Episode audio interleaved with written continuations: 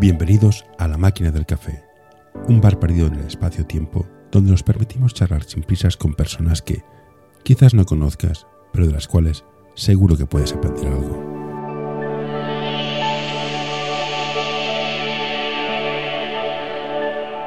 Hoy tenemos con nosotros a Albert Killer.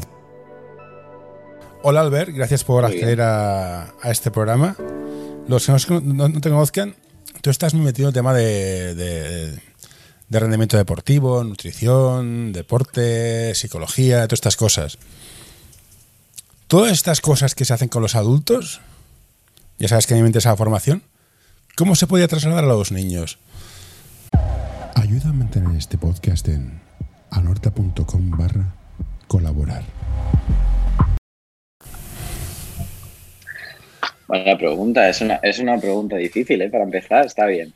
Eh, yo me dedico eso, principalmente al, rendimiento y eso llevado a la realidad de los peques, pues al final es simplemente adaptarlo al, al, entorno que ellos tienen, a las necesidades que ellos tienen, porque básicamente el rendimiento o mi trabajo va un poco de cubrir necesidades y en cada momento van apareciendo unas diferentes eh, y al final si tú eh, estás con peques o trabajas con niños o entrenas a niños, simplemente tienes que hacer es adaptarte a esa etapa. No es tanto un tema de, elitismo, de darle a cada uno lo que, lo que necesita. Una de las cosas que veo cada vez más, y vamos a empezar por el principio, ¿crees que hay que hacer deporte, ya sea individual, colectivo, desde pequeñito? Yo creo que es muy necesario y todavía más con la situación que vivimos actualmente, con unos niveles de sedentarismo muy elevados. La situación COVID no, no ha ayudado. Antes se jugaba muchísimo en la calle y, ahora no. Entonces, el problema es que la gente que no practica un deporte, ya sea colectivo, individual eh, o alguna actividad extraescolar deportiva, mmm, normalmente después del colegio es ir a casa, tablets, pantallas y, no hay actividad física y más allá de las dos horas de, educación física, que seguramente sea bastante escaso, de si con un poco de suerte juegan en el patio y, y poco más. Entonces ya no se ha convertido la actividad deportiva en un extra, sino casi ahora mismo es la única oportunidad de tener esas experiencias que son muy necesarias. A mí algo que me, pone los pelos de puntas es que el índice de obesidad infantil, se, ha disparado.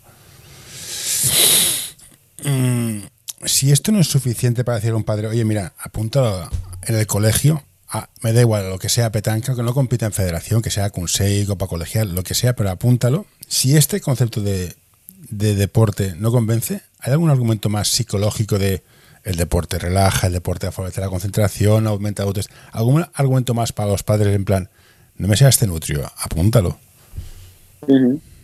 Eh, bueno, seguramente la gente que piensa así, igual es necesario un trabajo de concienciación de cuáles beneficios y qué es lo que les puede aportar. Si ellos no lo ven, quizá es porque ellos tampoco lo, han recibido de pequeños o quizá han tenido esa oportunidad, ¿no? Entonces, igual que alguien lo puede ver muy claro, que todos los beneficios que puede aportar una actividad deportiva, igual hay padres que por logística, por desconocimiento, por inseguridad de qué pasa ahí, cómo va a ir, cómo no, a lo mejor no, no das el paso y la apuntas a una actividad que tú te sientes más cómodo, pero igual tampoco haciendo ningún favor a tu hijo. Entonces, cada vez hay más opciones, hay más opciones de, de calidad a nivel deportivo y algún consejo a nivel eh, psicológico, como tú decías, yo creo que el más grande es que no deja de ser una escuela de vida donde todo lo que se reproduce eh, en cualquier otro entorno pasa en el deporte. Entonces, vivir esas, esas esencias creo que te ayuda a, tu desarrollo como persona, a mm, conocer a otra gente, relacionarte con otra gente, a tener que asumir responsabilidades, vivenciar algunos valores eh, practicando, que al final es la, es la mejor forma, y sobre todo también asumiendo responsabilidad, porque el hecho de tener diferentes eh, tareas, actividades durante las tardes o durante la semana, eso implica una responsabilidad y un compromiso que también es interesante trabajarlo, ¿no? Y cómo se compagina eso luego con los estudios, ¿no? Eh, y ahí hay que hacer un, un, trabajo, porque bueno, luego hay gente que por, por estudiar no, no eh, se salta el entreno, todo, pues la gestión de todo esto, cómo se haga, yo creo que puede ayudar mucho en el desarrollo, ya no porque esa gente siga vinculada al deporte de una forma más seria, igual puede vincularse de forma lúdica, pero todas las experiencias y lo que yo he vivido eh, en esos entornos, te das cuenta que luego cuando entra en el mundo laboral, cuando es adulta, cuando tiene eh, otras experiencias, le ha venido muy bien haberlo vivido en el, deporte desde que eran pequeños. Mm, y, tú la razón. Yo, la gente que conozco yo mismo, mis mejores años eran cuando trabajaba, estudiaba, entrenaba y jugaba. Que era en plan, no me da la vida para nada, pero ostras, ibas muy ordenado. Siguiendo el tema del deporte, y como te he dicho, veo gente, niños con obesidad infantil que dices, es que me da, me da una pena. Hablé con un deportista, un nadador que llegó a ser olímpico, un, trabajo, una empresa que estuve hace tiempo. ¿La alimentación importa? ¿Y cuánto importa? La alimentación es, muy importante. Yo no soy nutricionista, soy ciencias del deporte y, y, psicólogo, pero, pero bueno, sí que al final trabajo con equipo con, nutricionistas y es algo que vivo muy de cerca eh, y es algo totalmente necesario. Por un lado, hay una parte de la nutrición como herramienta saludable, porque al final es nuestra gasolina, hagas deporte o no. Entonces, en función del tipo de gasolina que tú estás metiendo en tu cuerpo, eh, es con lo que funcionas. Y luego, si, si haces algún deporte o haces más niveles de actividad física, eso no quiere decir que porque quemo más calorías tengo más para comer lo que me da, sino que igual también necesito eh, pues más aporte igualmente de, de, calidad. Entonces, al final la nutrición es sobre lo que, lo que tú te basas, lo que funcionas eh, tu día a día y depende de lo que estás metiendo tú en tu cuerpo, pues al final te desarrollas de una forma o de otra. Sí, evidentemente no es lo mismo Michael Phelps que se comía 10.000 calorías al día, estaba como que un niño, pero me refería más a alimentación de en plan, mira, mm, no comas bollería industrial, no comas procesados, mm, hidratos de carbono sí, carne también, grasas también, cuidado con el azúcar. Todas estas normas genéricas son importantes tenerlas en cuenta o es en plan, mira, somos niños, no pasa nada. Porque claro, yo, he sido niño y, he comido de todo. Y no me ha pasado nada. Pero claro, cuando yo era niño, el bollicao ni, estaba ni en concepto, vamos. Sí, yo cogía el pan con chocolate en medio, es lo que comía, no había bollicao. Eh, al final yo creo que lo más fácil es tener claro qué es lo que no es saludable, o qué mm. es lo que no hay que comer, o que habría que hacer de una forma ocasional. De ahí, todas las opciones que, te quedan eh, son, son mejores. También hoy en día hay muchos productos que te intentan vender como light, como cero, como sin azúcares, pero no quiere decir que por eso sean, sean ¿no? Entonces hay que ir un poco con, con cuidado con eso y sobre todo tener claro qué alimentos es mejor consumir de forma de forma ocasional y no basar tu alimentación en eso. Leí no sé dónde y de hecho no te dejan los gimnasios que los niños hagan pesas. ¿Esto es cierto? ¿Que no, que no musculen? Cuando son pequeñitos, hablo siempre de pequeñitos. Te lo digo, y es, un caso muy paranoico, muy, muy, chorras. Ya estamos en vacaciones, no hay, competición, no hay nada. Yo me voy, al gimnasio a hacer el, burro, pero no puedo ir con mi hijo porque no lo dejan entrar, porque no puedo hacer pesas. ¿Esto es cierto? ¿Es una norma general por el bien de todos? ¿O depende del niño? Hay niños que, mira, están desarrollados y pueden hacer pesas y punto. Esta es una muy buena pregunta, porque además la gente no lo tiene muy claro y no sabe realmente cuál es la opción mejor, ¿no? ya sea para, para recomendar a, a, tu hijo o a un chico que te entrenes o a una chica. ¿no? Yo creo que es diferente. Eh, una cosa es trabajo de pesas y la otra es trabajo de fuerza. Ah, Pueden coincidir, pero, no, no, tiene por qué. ¿no? A nivel eh, de legislación, no sé si ahora mismo estamos en que mínimo 16 años, ¿no? Tienes que necesitas para acceder a un gimnasio.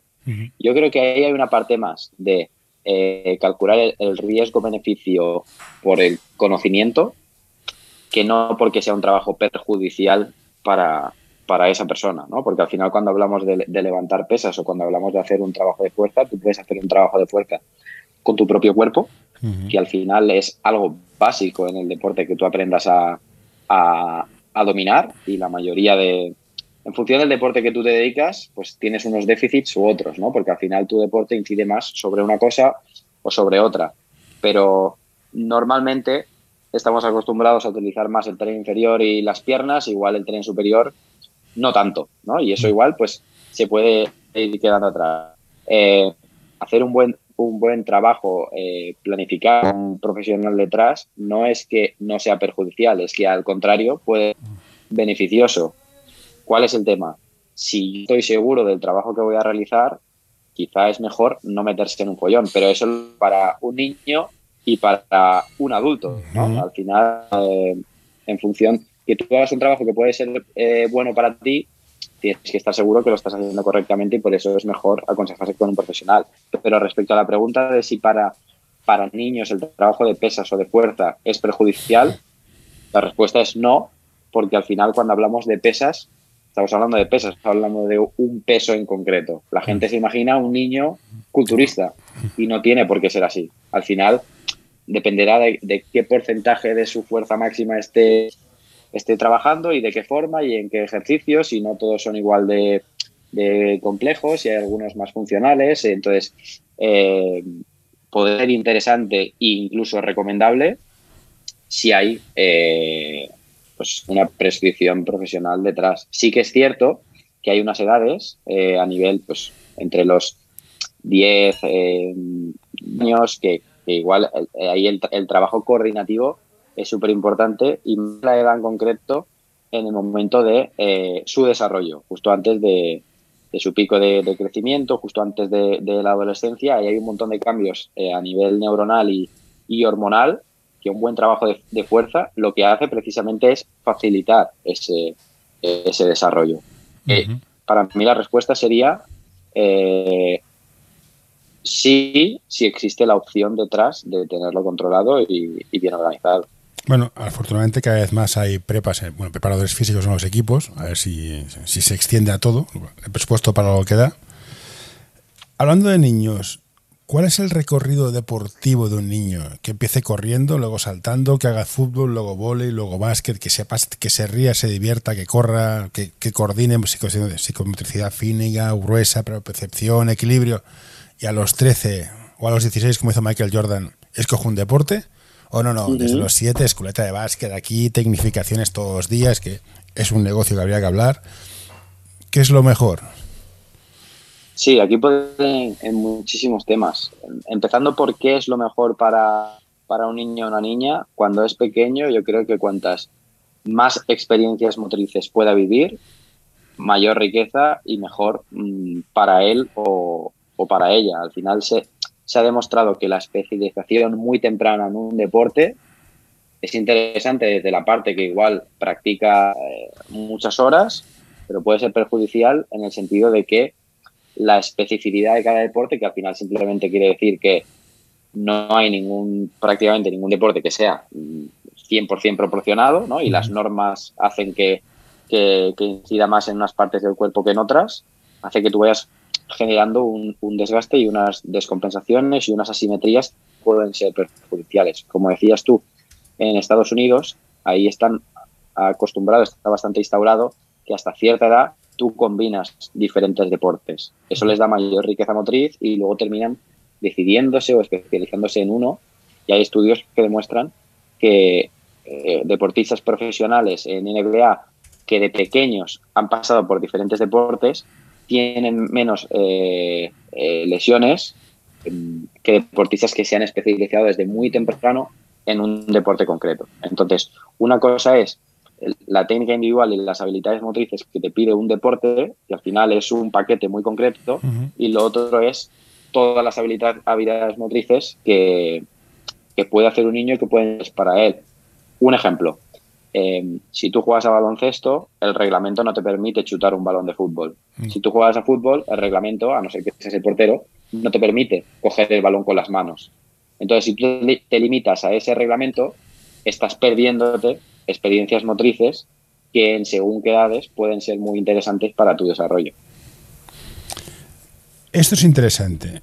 O sea que desde, los 6 hasta los 12, 5 años, hay un mundo ahí muy interesante, muy complicado.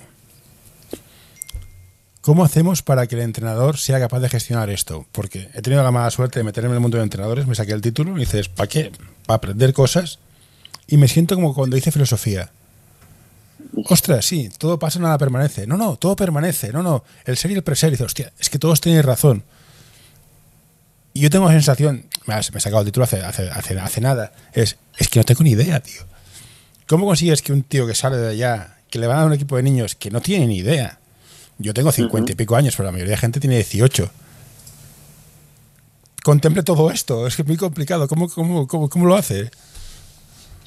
Bueno, es que a, veces eh, lo que da más tranquilidad es eh, ser ignorante.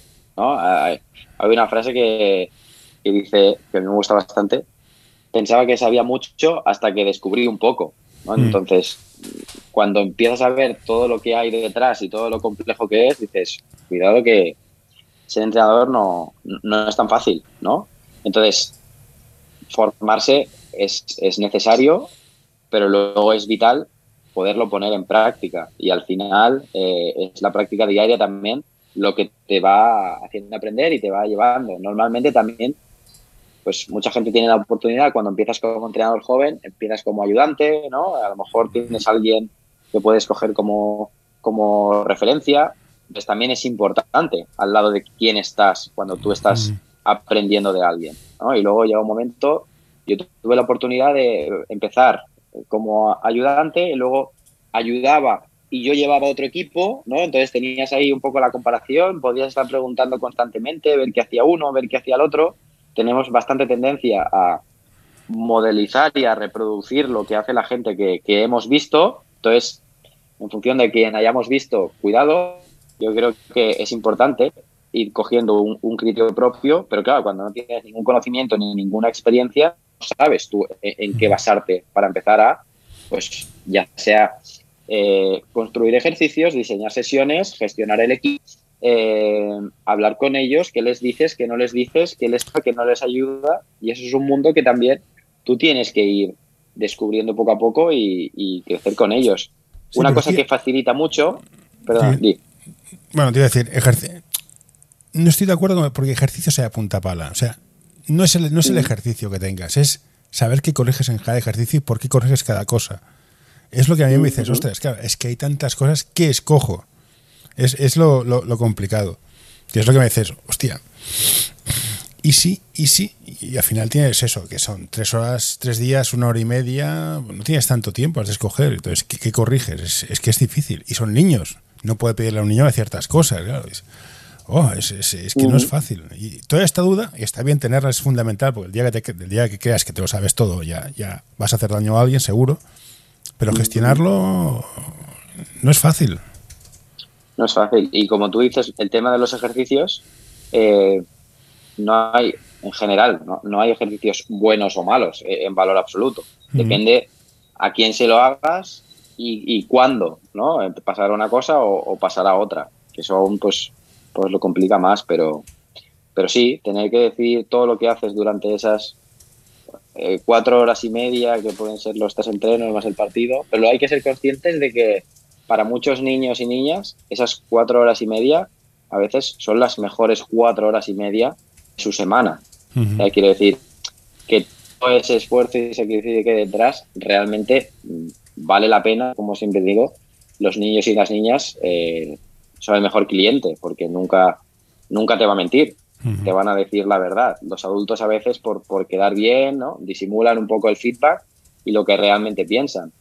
Pero un niño constantemente te va, te va a decir qué está pasando y eso tienes que aprender a, escucharlo y a... Y es un poco, también te puede, te puede guiar, puede ser un poco tu brújula para saber por dónde vas, ¿no? Y la gente que viene, que la gente joven que se va a sacar el título, la gente que empieza, no, no, es mi caso, porque ya, ya, sepa que me lo he sacado, no voy a ir a ningún sitio. ¿Crees que se tendría que aplicar el modelo de la ciencia? En plan, muy bien, entrar en este club, pero muévete mucho. Vete a ver entrenos, cambia de club, busca un entrenador bueno. muévete si quieres llegar a ser algo, porque si es duro llegar a jugador de ACB, ser entrenador es más difícil porque hay menos. ¿Te has de mover mucho? ¿Has de tomarte muchas cervezas, muchas bravas, mucho discutir, mucho ver? Eso es básico. Eh, al final cada deporte tiene un poco su cultura. Entras en un club y tienen su forma de funcionar, su filosofía y vas, vas cerrando el círculo y al final tú vives solo unas cosas y, te pierdes experiencias. Y luego por, por inseguridades, por miedos también, a veces a la gente le da cosa salir de su burbuja e ir a ver otra. ¿no? Entonces, yo a veces, estando de director mm, técnico en clubs o de entrenador, he empujado a entrenadores a decirle, oye, vete a otro club a hacer otra cosa. No tienes que dejar este. Eh, recuerdo ahora una persona que le decía siempre eso. Tienes dos días libres a la semana, te gusta esto, no las inviertas. Aquí ya haces un montón de horas. y mm. eso me perjudicaba a mí porque al final me, mm. me, lo tenía más disperso lo mío, ¿no? Pero para él era mejor ver otras experiencias y ahí un poco hay que salir de ahí. Entonces, del mismo modo que invito a la gente a ir a ver a otros clubs, a otros equipos, a hablar con otros entrenadores, no siempre retroalimentarse con la misma gente, también considero que es súper interesante aprender de, otros deportes. Porque eso, cada deporte tiene un poco su cultura y se centra en las mismas cosas y la interacción esa yo creo que puede ser muy, muy enriquecedora. Una de las cosas que pone el manual es que el niño de divertir. Esto queda muy bien. ¿Hasta qué punto el ganar es importante para algunos entrenadores o algunos clubes? Aquí nunca, nunca sé quién es el que presiona, porque a mí que se corten niños con 10 años es algo que me, me, me saca de quicio puedo entender en ciertos casos, pero la presión te la pones tú como entrenador, te la ponen los padres porque mi niño es muy bueno de ganar, te la pone el director técnico, mira, este club es de, preferente de estar en nivel A sí o sí o si no te vas fuera. ¿Cómo gestionas todas las presiones para proteger al, a tu cliente, que es, bueno, de hecho es el padre, pero bueno, digamos que es el niño? ¿Cómo, cómo el protagonista es el niño, eso está claro. ¿Cómo lo proteges? Eh, aquí, hay, aquí hay dos problemas que muchas veces interfieren. El primero es que las cosas no están claras y no se dejan claras. Entonces, cada uno se enfoca en lo que a él le interesa. Y la otra es que muchas veces eh, nos llenamos la boca de decir algo, pero luego hacemos lo contrario. ¿no? Entonces decimos, damos un discurso o una filosofía de club o unas pautas que quedan muy bien, eh, colgadas en un decálogo y tal, pero luego la realidad y el funcionamiento del día a día es mm, completamente otro. Yo creo que mm, competir eh, está bien y jugar por ganar está bien. El problema es qué valores mm, ponemos alrededor de eso y sobre todo qué tipo de, gestión emocional, que a veces es la que más perjudicada, eh, hay alrededor de, de, todo eso. ¿no? Y muchas veces los primeros que tendrían que trabajar eso son pues, eh, los padres, luego los entrenadores y al final los niños y niñas son los, los, últimos perjudicados, los que mejor lo gestionan muchas veces y somos nosotros simplemente los que les, les condicionamos. No, eh, tienes razón. Hay, hay, hay, padres muy peculiares que no, mi hijo es tan bueno que me voy a cambiar de club. ¿Dónde te vas? Aquí al lado. Vas a jugar en la misma liga. Ya, pero es que mi hijo es muy bueno. dices, mm, no acabo de entender el viaje personal que has hecho, pero hombre, si eres feliz, adelante, no tengo nada que decirte. Eh, siguiendo el tema este de, cortar, no cortar, hablé con un pedagogo que decía que competir hasta los 10 y sin estresarse. También entiendo, y es difícil de gestionar cuando estás en un club, hay gente que destaca por arriba o gente que destaca por abajo. El de arriba es en plan, hombre, tendrías que irte a otro club y el de abajo es tendrías que irte a otro club. Hoy quiero recomendarte este podcast. El alma del juego by Soul Basketball, el podcast en el que charlaremos con personajes del mundo del básquet con diversidad de carreras, funciones y experiencias para que nos acerquen al alma de nuestro deporte, el baloncesto.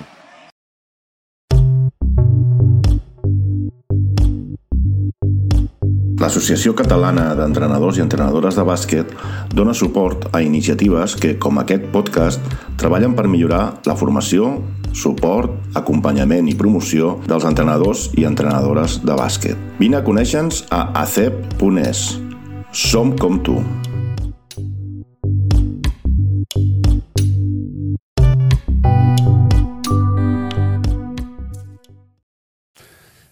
Y es así, no, no, es mala persona, hay gente que es así, o sea, me acuerdo, me dijeron que eh, Ricky Rubio lo vieron jugar cuando jugaba el más no y era tan bueno que en plan, tienes que irte. Es que tienes que ir, es que no hay más, te van a venir a buscar. No, no, no intentaron retener. ¿Cómo gestionas esta situación con gente que es o muy buena y lo has de echar, o que es muy mala y lo has de echar porque es que no va a jugar, es que no tienes minutos, por mucho que te esfuerces, es que no, no hay sitio. ¿Cómo gestionas esto? Eh, mira, ahora que dices esto del más, ¿no? Yo estuve ahí unos años de director técnico y cuando tú... Eh, yo creo que depende de, dos cosas. El problema es que a veces eh, el club no, no tiene suficiente oferta como para poder encabir a, todos los niveles, ¿no? Y entonces al final tienes un perfil medio de club.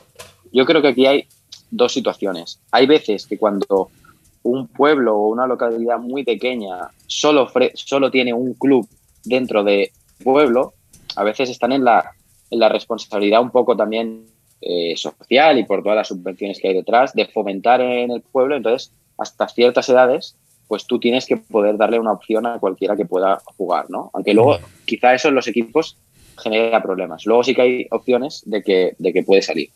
Entonces, eh, el pez grande siempre se come al pez pequeño y eso es una, una, realidad. Hay clubes que se enfadan porque hay gente que se les va, pero luego ellos llaman a otros. Entonces, en el fondo, están haciendo lo mismo. El tema es si hay un equilibrio y hay una persona que sale. Yo con esto creo que hay que ser honestos. Hay alguien que está muy por encima del nivel del equipo y lo mejor para él es que se vaya a un entorno eh, donde realmente pues le, pueda suponer un reto y él también, mm, bueno, pueda, pueda estar rodeado de gente más eh, similar a, su nivel. yo creo que es diferente cuando de un equipo salen una o dos personas o cuando vienen y se te llevan cuatro. ¿no? Si vienen y se te llevan a cuatro, pues eh, igual llévate al entrenador, que es el que ha hecho todo eso, y que lo construya en tu club o al director técnico. No, también se hace. hay, una, parte de, de, gente tiene que salir de forma normalizada a veces para equilibrar los niveles y hay otra parte de beneficiarse del trabajo de otras personas y ponerte tú la medalla. Yo creo que dos cosas totalmente diferentes. Cuando estaba en este, en este club eh, había un grupo de entrenadores que se le ocurraba muchísimo y estaban haciendo las cosas bien y empezaron a salir algún jugador de ahí de más, ¿no? Pues uno a, a la peña, otro que se fue a, sitios eh, que ellos en ese momento se frustraban y yo les decía que realmente era un éxito y era eh, el medio que han conseguido eh, ellos. Luego al final eso te obliga a, reajustarte porque cuando tú empiezas a mejorar no todo el mundo mejora al mismo nivel ni va todo equilibrado, ¿no? Y hay gente que da un salto y, lo que necesita es salir. Luego pasó que, al cabo de unos años algunos volvieron porque se acabó su etapa ahí y, al final vuelves donde donde es tu casa y donde te han tratado bien y te sientes cómodo. Entonces, yo creo que la diferencia es esa. Cuando alguien necesita cambiar honestamente porque eh, necesita equilibrar su nivel por arriba o por abajo, equilibrar su nivel por abajo nadie lo reconoce, pero, pero bueno. Eh, y luego la otra es cuando se aprovechan del trabajo de otros clubes y se ponen la medalla. Para mí son diferentes. Ya, pero a ver, seamos honestos. Yo entrenaré en el club que entrene. Me viene la Peña o el Barça y no puedo competir solo con nombre. Ya está, se van a ir. O sea, punto. Déjalo. Mm, no hay nada que hacer. Es un orgullo, ya está. He hecho un jugador que se va a la peña. Que luego volverá porque, mira, hay niños que llegan, tocan, tocan una edad y han llegado al tope y, no, y vuelven. Vale. ¿Qué vas a hacer? Pero volviendo otra vez a lo que decías. En el más no, director técnico, un grupo de entrenadores, a muchos eran jugadores buenos. ¿Por qué no cuidamos más a los entrenadores? Y no digo dinero, porque dinero es el que hay, o sea, ya tiene un precio todo.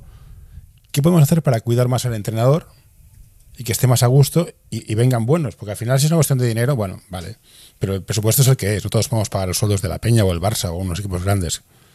¿Cómo hacemos para cuidar más al entrenador? Estábamos suponiendo que en esos sitios que dices hay muy buenos sueldos, ¿eh? Según tu frase. Vale, bueno, vale. Yo, digo, un, entrenador, de, un entrenador de, mini para abajo, si cobra más de 120 euros, puede darse palmas en las orejas. Bien, bien. Ya está. Entonces, pero si es bueno, vendrá alguien. ¿Cómo hacemos para, que para cuidarlo, para seguir formándolo, dar las oportunidades de crecer? Porque hay gente que entrena porque le gusta entrenar. O sea, hay gente que sí, hay gente que no. Hay gente. La gente que le gusta entrenar, que se quede, que esté a gusto. ¿Qué hay que hacer para cuidarlos? Porque al final salen buenos equipos cuando tienes buenos entrenadores. No hay mucho más, ¿eh? El tema de los entrenadores y las entrenadoras es para mí básico, porque al final cuando hablamos todo esto y peques, llevamos todo el protagonismo a los niños, y es cierto, pero quien dirige esa orquesta por detrás en el día a día son los entrenadores y, y las entrenadoras. Entonces, yo creo que por lo primero que hay que empezar es cuidar a la gente que en tu casa, ¿no? Y, fomentar que gente de tu casa, pues igual puede entrar esa dinámica. Oye, a ti te haría gracia eh, ponerte a entrenar, porque eso es algo que, me ha pasado. Hay mucha gente que llega a categoría junior, sub 21, eh, eh, y está en el club y lleva muchos años, igual le gustaría mm, probar la historia esta de, entrenar y no se ha metido ahí porque piensa, pues no sé, igual yo no valgo, igual esto es muy difícil. A lo mejor necesita ese, ese empujón y ese acompañamiento y decir, oye, ¿por qué no lo pruebas? Y aquí te podemos ayudar y puedes empezar como ayudante. Entonces, retroalimentar eso dentro del propio club y que empiece a haber gente ahí, eso es vital. Luego, por ejemplo, cuando yo estaba en, en Masno, que estuve cuatro años, al final terminé, dentro del club había cinco licenciados en, en CAFE, en Ciencias del Deporte, como entrenadores. Yo intenté llevar hacia, hacia ese perfil, no como un tema de filtro aquí o, fuera, pero también es una oportunidad para que otras pudieran aprender de, de, esos perfiles. Entonces, también haces el error de decir, tú eres joven, acabas de empezar, no tienes experiencia y tal, con los pequeños. Pero también es un poco una falta de respeto a los pequeños, ¿no? Entonces, hay que equilibrar un poco el nivel y donde estamos. Yo empezaría por casa y lo que he visto en diferentes sitios es que cuando las cosas se hacen bien, se retroalimentan para bien. Y alrededor seguramente tienes gente con ganas y gente que te gustaría probar y eso es una rueda que viva. Y, cuando se hacen las cosas mal, empieza a haber la desbandada, la gente no se quiere apuntar porque quiere apuntar a un proyecto que es una mierda. Y mm. es así. Entonces luego nos salen entrenadores y normalmente el problema de los clubs es que la mayoría de, cosas que pasan y los resultados que ven y las consecuencias muchas veces son como mínimo a medio plazo, a, a medio largo plazo no se ven las cosas de un mes para otro, o de un año para otro. Entonces, lo que tú vas es recogiendo los frutos de hacerlo durante un tiempo bien, o puede ser que tú lo estés haciendo mal actualmente, pero las cosas parece que van bien porque al final vives de todo lo que ya se había hecho. Sí, es que el entrenador que coge un equipo y gana, y dices, no, no, el mérito no es tuyo, que sí, un poco sí, pero la gente está detrás, sí, sí, evidentemente. Una de las partes más difíciles para mí cuando eres entrenador de mini es que son, todos son jugones. Como tengas un jugador alto, torpón, lento, tipo, tipo Margasol o Pau Gasol, que eran malos hasta matarlos. ¿Cómo integras a la gente torpe? Porque, claro, que es jugón es jugón.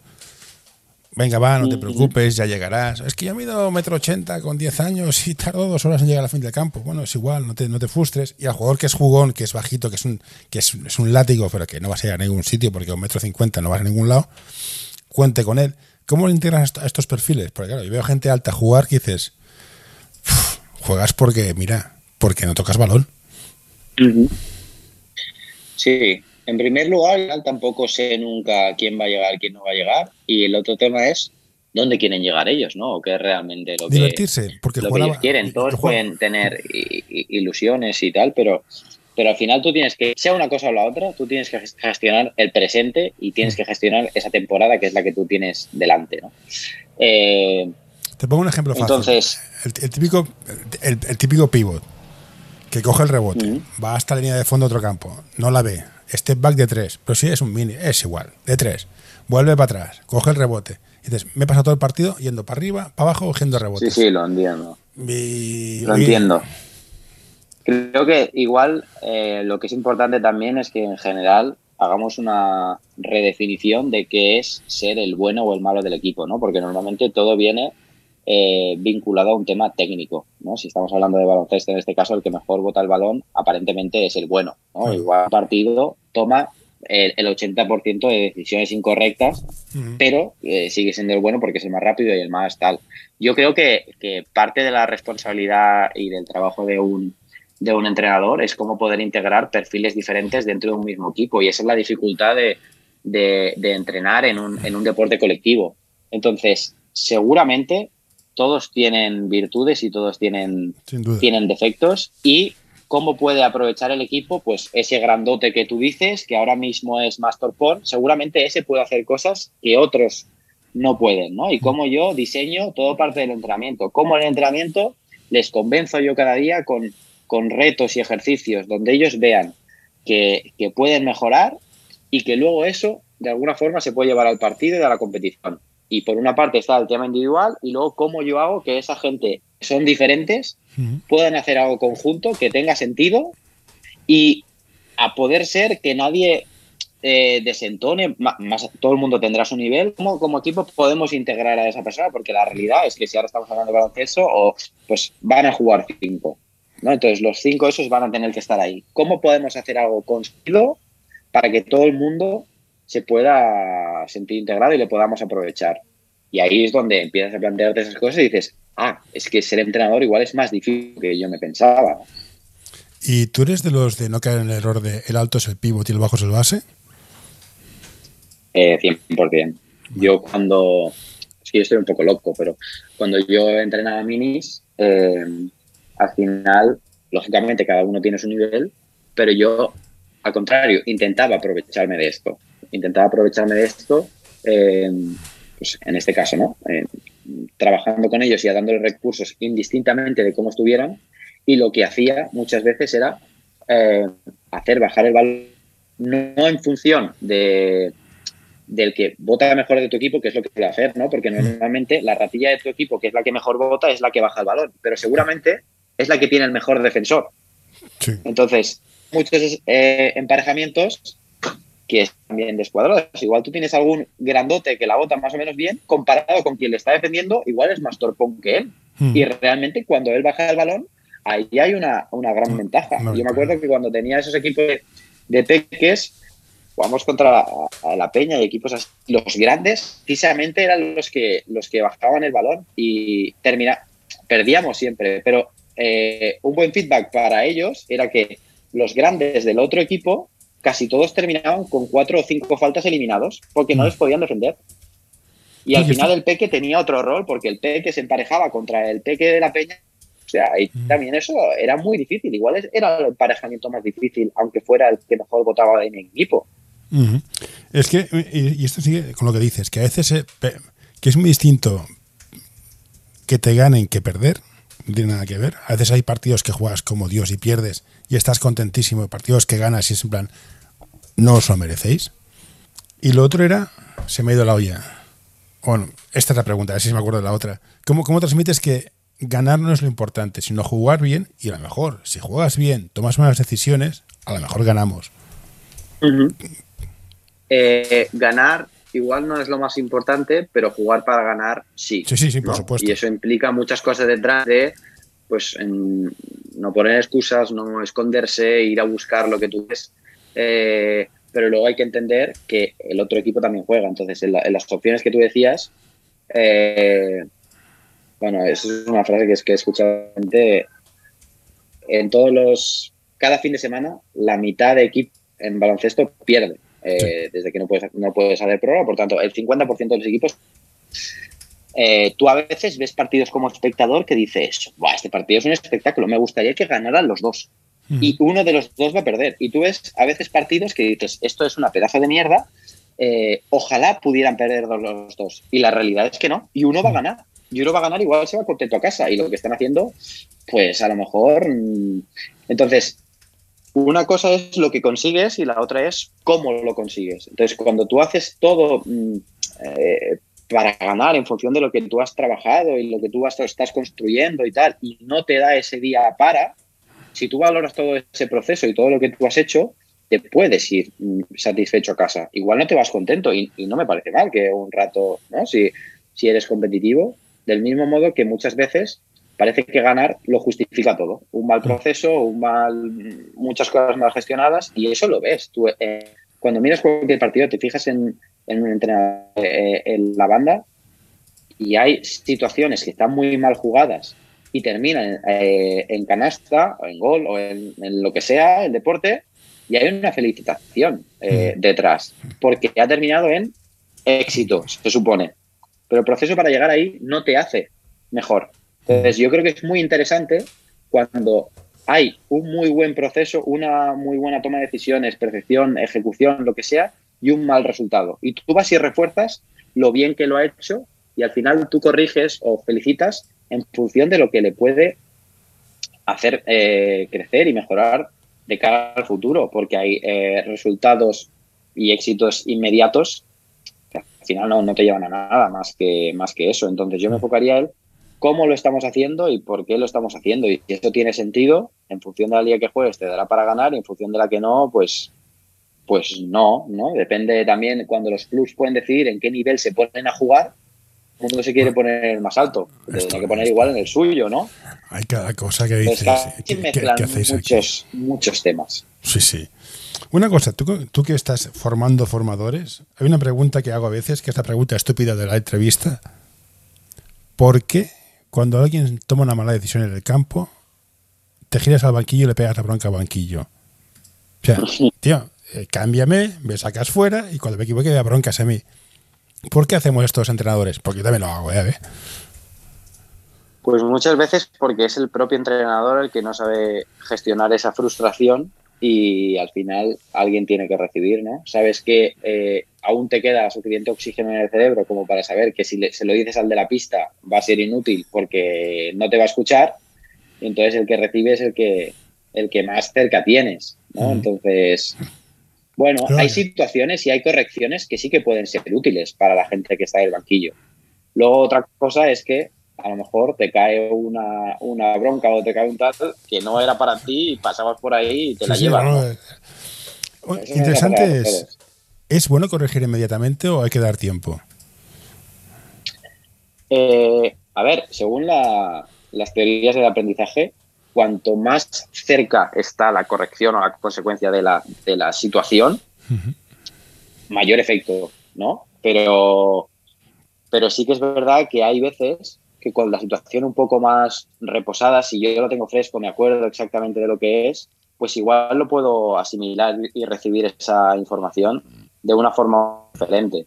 ¿no? O sea, hay veces lo que pasa que como no lo haces en el momento, el entrenador ya no se acuerda de qué era, el jugador ya no se acuerda de qué era, uh -huh. tampoco puede estar corrigiendo todo lo que pasa durante todo el rato, ¿no? Entonces, igual una buena estrategia y serviría también para canalizar un poco las, las emociones y, y la excitación del momento del entrenador es apuntar lo que él considera relevante o comentarlo con su entrenador, entrenador ayudante y luego, cuando tenga la oportunidad, decidir de eso qué es lo que quiere transmitir o que quieres compartir, porque a lo mejor ahora ha pasado algo que tú crees que es muy importante y dentro de un minuto y medio pasa algo que es mucho más importante. Entonces tú dices, vale, pues le voy a poner más énfasis a esto mm. y a lo otro. Eso en caliente es difícil. No, es muy difícil. Y ahora vamos a entrar en la última sección de la entrevista que es Abuelo, deja las drogas. El abuelo soy yo. Que sí, que te gusta Aylan Arverson. Me parece muy bien. Era un chupón con pelota ¿No crees que ahora hay mucho Island Iverson en potencia? De mucho manejo de balón, muchos dobles que no se pitan, pero bueno, eso es otra historia.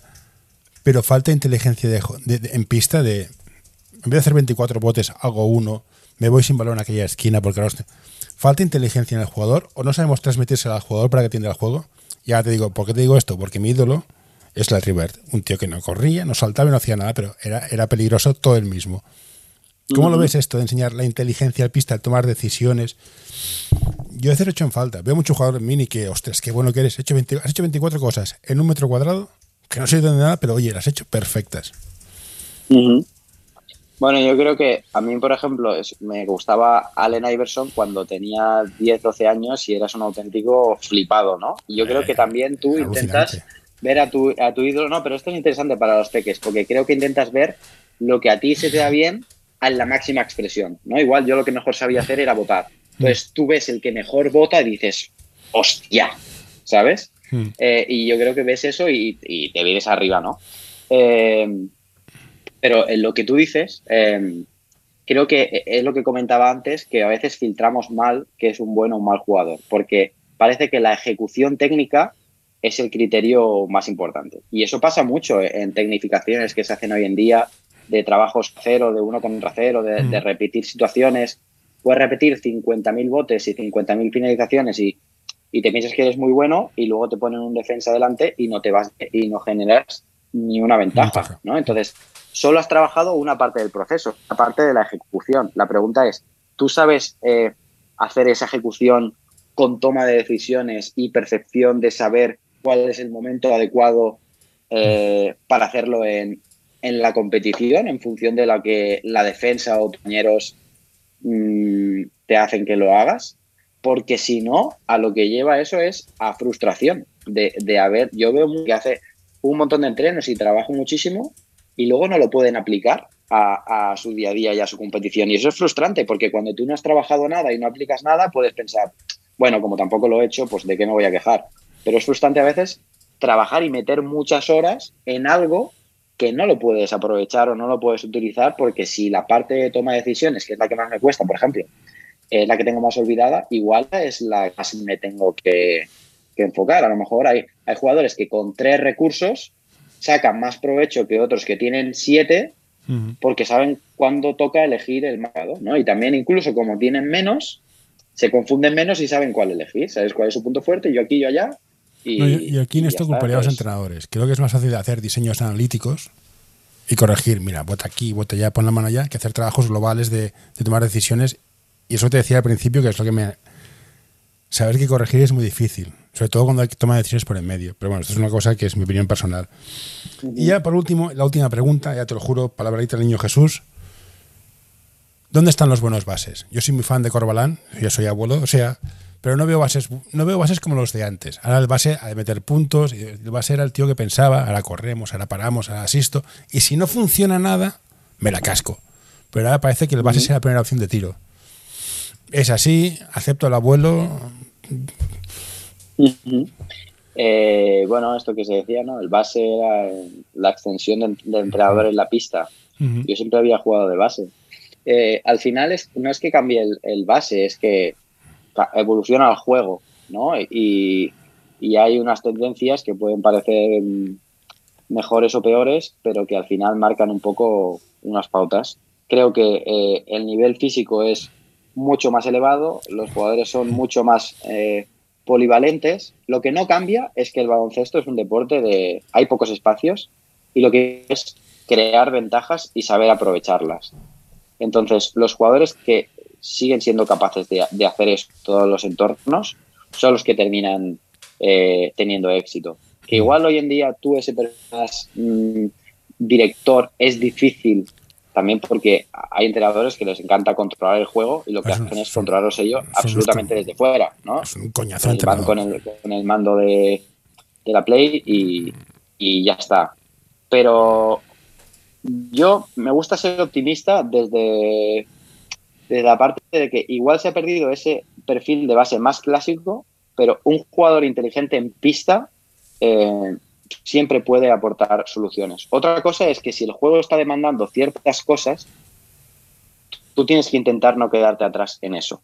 porque eso se ve incluso en, el, mundo profesional. No, es que estamos súper contentos con él, es súper director y tal, pero, pero tú vas a cobrar menos, porque como tú, como tú no metes los puntos, y al final es una realidad, y eso al final es un feedback. ¿Y qué me estás diciendo? Que meta puntos, ¿no? Pero entonces tú luego como entrenador, ya seas amateur o profesional, pero ahora volvemos al mundo amateur, tampoco querrás que todo el mundo meta puntos, pero luego a quién pondrás en pista, a quién los mete. Entonces, ¿tú qué gestión haces de todo eso? Yo creo que lo que importa ahí es que tu discurso eh, sea coherente y luego los modelos ganadores son los que siguen. Tú marcas una tendencia en tu liga, a la que sea, y pones un base como tú me decías que te gusta y tal, y ganas, y lo que parece es que ganar valida el método y valida absolutamente todo. Y lo que va a pasar es que alrededor de tu club y alrededor de los equipos que tienes, pues igual hay gente que dice, ah, esto es lo que funciona y, lo intentan reproducir, pero no se plantean eh, eh, cuál es la no, es lo que pasó con los, con los Rockets y el tiro de tres. ¿no? Mira, eh, los Golden State Warriors tienen un equipo que está montado para jugar así. no puedes copiarlo tan fácilmente porque Carries tampoco hay tantos. ¿eh? Pero bueno. Bueno, entonces, bueno, hasta aquí hemos llegado, no quiero retener más tiempo. Ahora pulsaré el, el parar, luego tiene dos cosas básicamente decirte gracias, ha sido súper interesante y que te vaya bien. Envíanos tus sugerencias a info.norta.com o en nuestras redes sociales. Ah, muchas gracias por, invitarme y al final todo, lo que podamos hacer para, ayudar al, desarrollo ¿no? este, del de que la gente se implique, de poder ayudar los podcasts. Yo soy el primero que en desplazamiento de un sitio a otro estoy escuchando, así que la gente le haya podido. Que cualquier cosa que quieran dar, pues al fin nos gusta esto, mm, no, no es una, una obligación, al contrario. Eh, es algo enriquecedor y, y nada, muchas gracias por invitarme.